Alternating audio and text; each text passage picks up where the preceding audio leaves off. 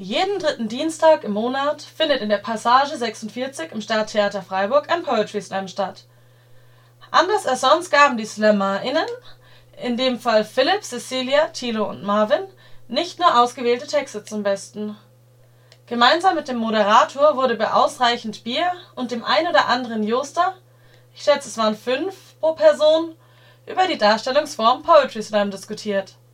Doch wodurch genau definiert sich so ein Slam ja, Poetry Slam ähm, ist nichts anderes als eine Art Vortragswettbewerb. Entstanden ist das Ende der 80er äh, in Chicago im Cream Mill ähm, und hat sich dann so im Laufe der 90er Jahre nach Deutschland ausgebreitet. Ähm, und mittlerweile hat man das in fast jeder Stadt und ähm, das ist entstanden dass man gesagt hat, naja, Lesebühnen, die klassischen, sind irgendwie zu langweilig, so mit Wasserglas und Tischchen und, äh, und, und, Lampe. Wir wollen irgendwie was Interaktiveres und wir wollen das Publikum mit einbinden. Und dann hat man gesagt, okay, wir machen jetzt einfach äh, ein Zeitlimit in diese Beiträge und man hat irgendwie noch, in Amerika sind es zum Beispiel drei Minuten, ähm, hier sind es fünf bis sieben Minuten Zeit und äh, das Publikum entscheidet einfach nachher, wen sie am besten fanden.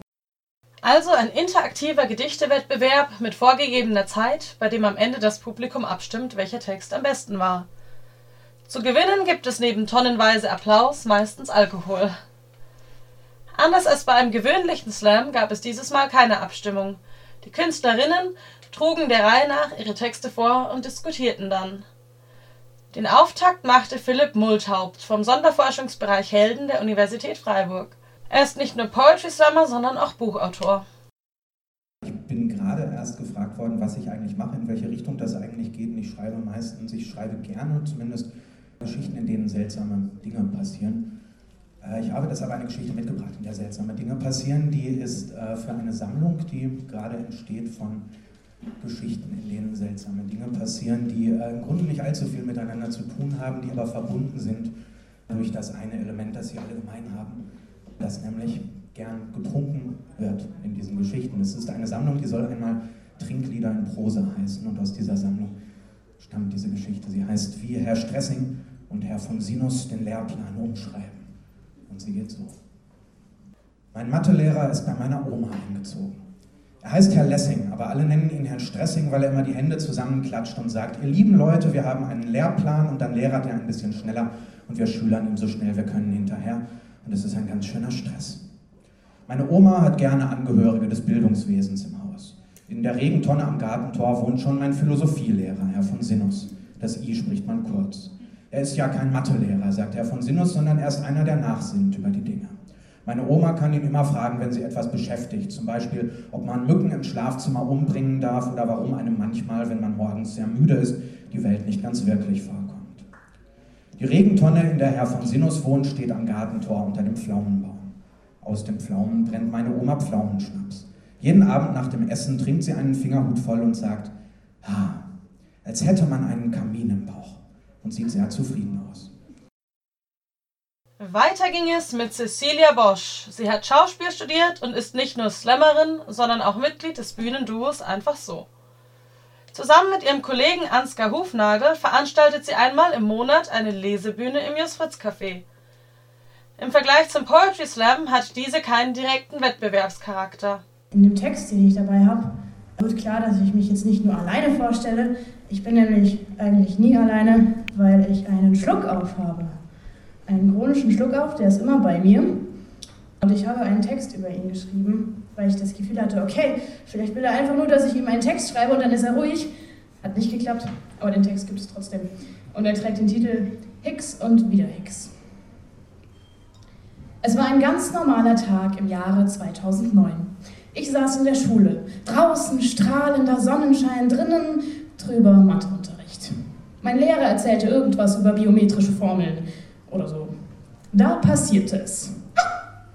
Und plötzlich waren sämtliche Augenpaare auf mich gerichtet, die meiner 30 Klassenkameradinnen und die meines Mathelehrers. Entschuldigung, ist nur Schluck auf. Ja, ja, nur Schluck auf. Wenn ich damals gewusst hätte, dass er eine eigenständige Persönlichkeit entwickeln und den Namen Mark tragen würde, hätte ich vielleicht eher sowas gesagt wie, ja, ich hab Schluck auf. Und ja, chronisch. Nein, das ist nicht süß, das ist nervig. Aber das wusste ich noch nicht, deswegen beschäftigte ich mich nicht großartig weiter damit. Irgendwann konnte ich es dann nicht mehr einfach so abtun. Ich hatte Schluck auf. Immer, egal wo ich war. Im Bett kurz vorm Einschlafen. Ich zähle keine Schäfchen, wenn ich schlafen will. Ich zähle Hickser. Im Unterricht. Meine Mitschüler versuchten mich zu Tode zu erschrecken. Meine Lehrer schickten mich irgendwann aus dem Raum. Im Philosophieunterricht stellte mein Lehrer mal die Frage, was ist der Sinn des Lebens? Oh Mann! Wenn ich wenigstens einen Übersetzer hätte, dann wüsste ich jetzt, was der Sinn des Lebens ist. Im Kino. Am liebsten in irgendwelchen tragischen Szenen, wo der ganze Kinosaal in die Stille hineinschluchzt. Beim Schweigewochenende in Thésée, bei dem alle zusammen zu Mittag essen und keinen Mucks verlieren sollen. Bei Hochzeiten. Ihr kennt den Passus bei einer Trauung. Wer etwas gegen diese Ehe einzuwenden hat, der möge jetzt sprechen oder für immer schweigen. Jep, habe ich geschafft. Ich lande bestimmt in der Hölle. Der dritte im Bunde war Thilo Dirkes, versierter Poetry Slammer und Mitglied der Rap-Crew Halbwegs Dope. Er studiert Germanistik und hat sogar schon beim Open Mic, einem internationalen Nachwuchs-Slam-Wettbewerb, gewonnen. Hier nun der zweite Text, welchen er schon zu späterer Stunde nach deutlich mehr Bier und Joster vorgetragen hat. Hallo nochmal, liebes Publikum. Habt ihr Spaß? Habt ihr Interesse? Habt ihr gedacht, heute wäre ein normaler Poetry Slam und äh, seid euch seit geraumer Zeit so fein zu gehen? ich merke, dort hinten rechts ist eine äh, erregte Diskussion im Gange.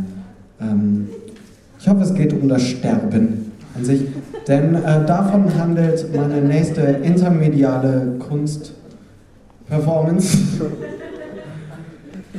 Oh Junge, das sollte ich nicht mit wegstecken. Nein, äh, die, es sind zwei kurze Fabeln tatsächlich, ähm, die unter dem Titel Frühling versammelt sind. Und es war alles schon in der richtigen Reihenfolge. Was mache ich denn jetzt? Also, der Frühling.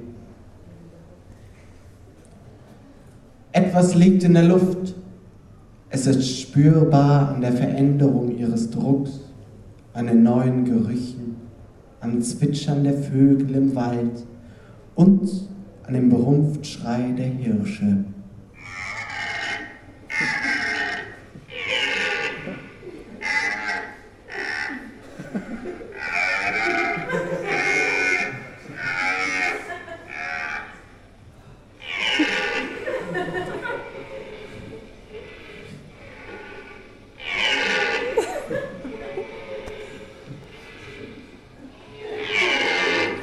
iyi almıştınız.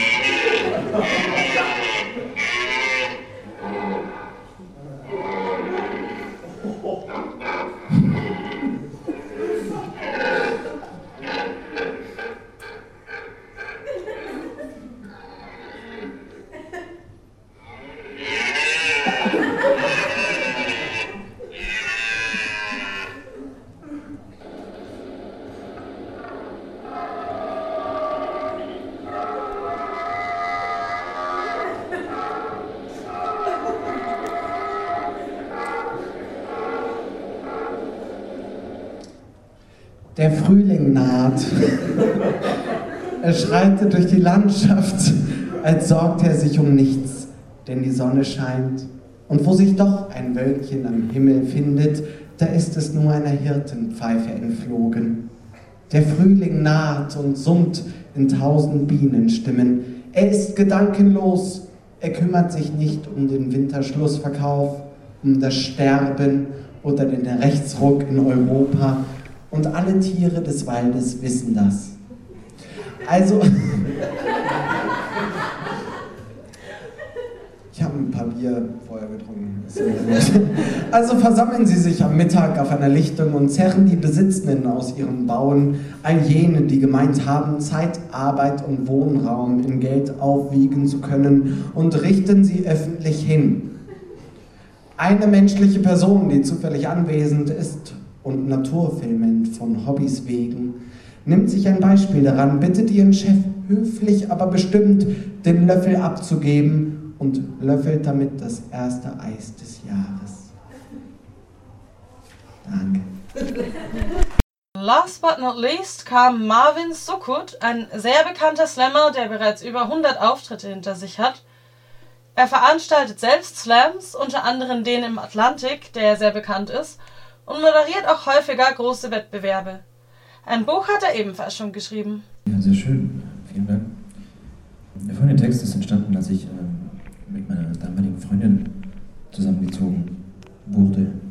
Also, richtig, das im Passiv zu sagen. Ähm, und ich musste, ich musste diesen Zusammenzug, also wir sind von einer sehr, sehr alten Altbauwohnung in eine sehr, sehr alte Altbauwohnung gezogen. Und mit Altbau meine ich nicht dieses mm, Altbau, sondern eher so ah, Altbau.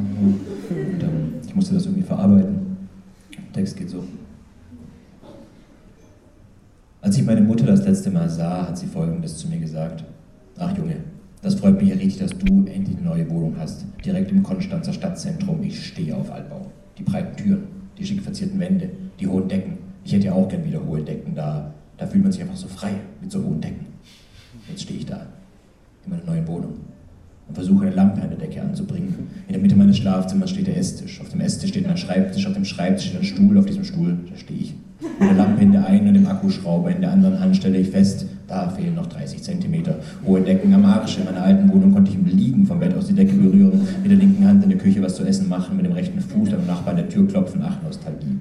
Nostalgie ist der Feind jeder Veränderung. Klar ist meine neue Wohnung jetzt 20 Mal so groß, aber das ist ja nicht schwierig, wenn man vorher auf gefühlten drei Quadratmetern gelebt hat. Das sieht aber gefährlich aus, Junge, sagt mein Vater und rüttelt an meiner Konstruktion. Ja. Dann komm du doch hier hoch, du bist diesen halben Meter größer als ich, du könntest auch locker rankommen. Ich bin nicht lebensmüde Sohn, aber guck mal, ich habe belegte Brötchen mitgebracht. Er wedelt mit einer Tüte von meiner Nase. Psst, sag ich, Papa, nicht so laut. Die neue Wohnung hat ein paar, na sagen wir, Besonderheiten. Wenn mein Vater zu laut redet, dann bröckelt mit was Stuck von der Decke und mir direkt auf den Kopf. Klar ist Alper was Tolles. Hat also seine Typen. Die Fenster sind zum Beispiel so dünn, dass wenn es regnet, sie von innen nass werden. Aber das war es noch nicht. Wenn die Spülmaschine läuft, habe ich kein warmes Wasser mehr in der Dusche. Wenn man im Wohnzimmer hustet, fällt in der Küche die Tür zu. Und wenn im Schlafzimmer und im Flur zeitgleich das Licht brennt, dann springt in der Nachtwohnung Sicherung raus. Und das waren nur die Sachen, die in den letzten zwei Stunden aufgefallen sind. Es klopft an der Tür und ich sehe, wie sich der obere Türschanel löst. Ja, schönen guten Tag, ich bin der Kalle, ich bringe das Sofa, ich habe Euro für Klingel gedrückt, ich habe noch einen Stromschlag bekommen, muss wohl so sein, war. Die Hostüren hat sich trotzdem geöffnet, naja, ich frage mich ja ernsthaft, wer sich sowas noch antut. Kalle lacht hysterisch. Ja, Kalle, stellen Sie das Sofa einfach da hinten ins Eck, aufbauen kann ich es nachher alleine. Kalle schaut mich von der Konstruktion etwas missmutig an und lacht weiter.